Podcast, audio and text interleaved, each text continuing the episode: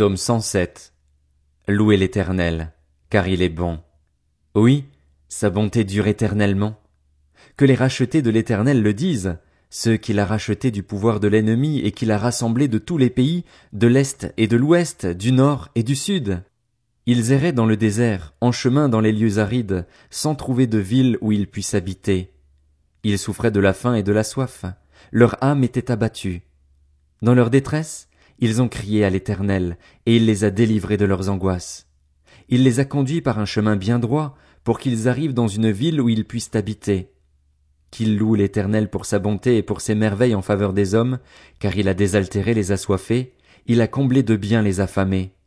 Ceux qui habitaient dans les ténèbres et l'ombre de la mort étaient prisonniers de la misère et des chaînes parce qu'ils s'étaient révoltés contre les paroles de Dieu, parce qu'ils avaient méprisé le conseil du Très-Haut. Il a humilié leur cœur par la souffrance. Ils trébuchaient, et personne ne les secourait. Dans leur détresse, ils ont crié à l'Éternel, et il les a délivrés de leurs angoisses. Il les a fait sortir des ténèbres et de l'ombre de la mort, il a arraché leurs liens. Qu'il loue l'Éternel pour sa bonté et pour ses merveilles en faveur des hommes, car il a mis les portes de bronze en pièces, il a brisé les verrous en fer. Les fous, par leur conduite coupable et par leur faute, ils s'étaient rendus malheureux. Ils avaient en horreur toute nourriture et touchaient aux portes de la mort. Dans leur détresse, ils ont crié à l'Éternel, et il les a délivrés de leurs angoisses. Il a envoyé sa parole et les a guéris, il les a fait échapper à la tombe. Qu'ils louent l'Éternel pour sa bonté et pour ses merveilles en faveur des hommes. Qu'ils offrent des sacrifices de reconnaissance et qu'ils racontent quelle est sa façon d'agir avec des cris de joie. Ceux qui étaient partis en mer sur leurs bateaux et travaillaient sur les grandes eaux, ceux-là ont vu la façon d'agir de l'Éternel et ses merveilles en haute mer. D'un mot, il a fait souffler un vent de tempête qui a soulevé les vagues de la mer. Ils montaient vers le ciel, ils descendaient dans l'abîme, ils étaient angoissés face au danger.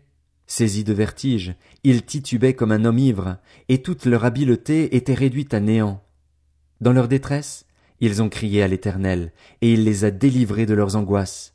Il a arrêté la tempête, ramené le calme, et les vagues se sont calmées. Ils se sont réjouis de ce qu'elle s'était apaisée, et l'Éternel les a conduits au port désiré.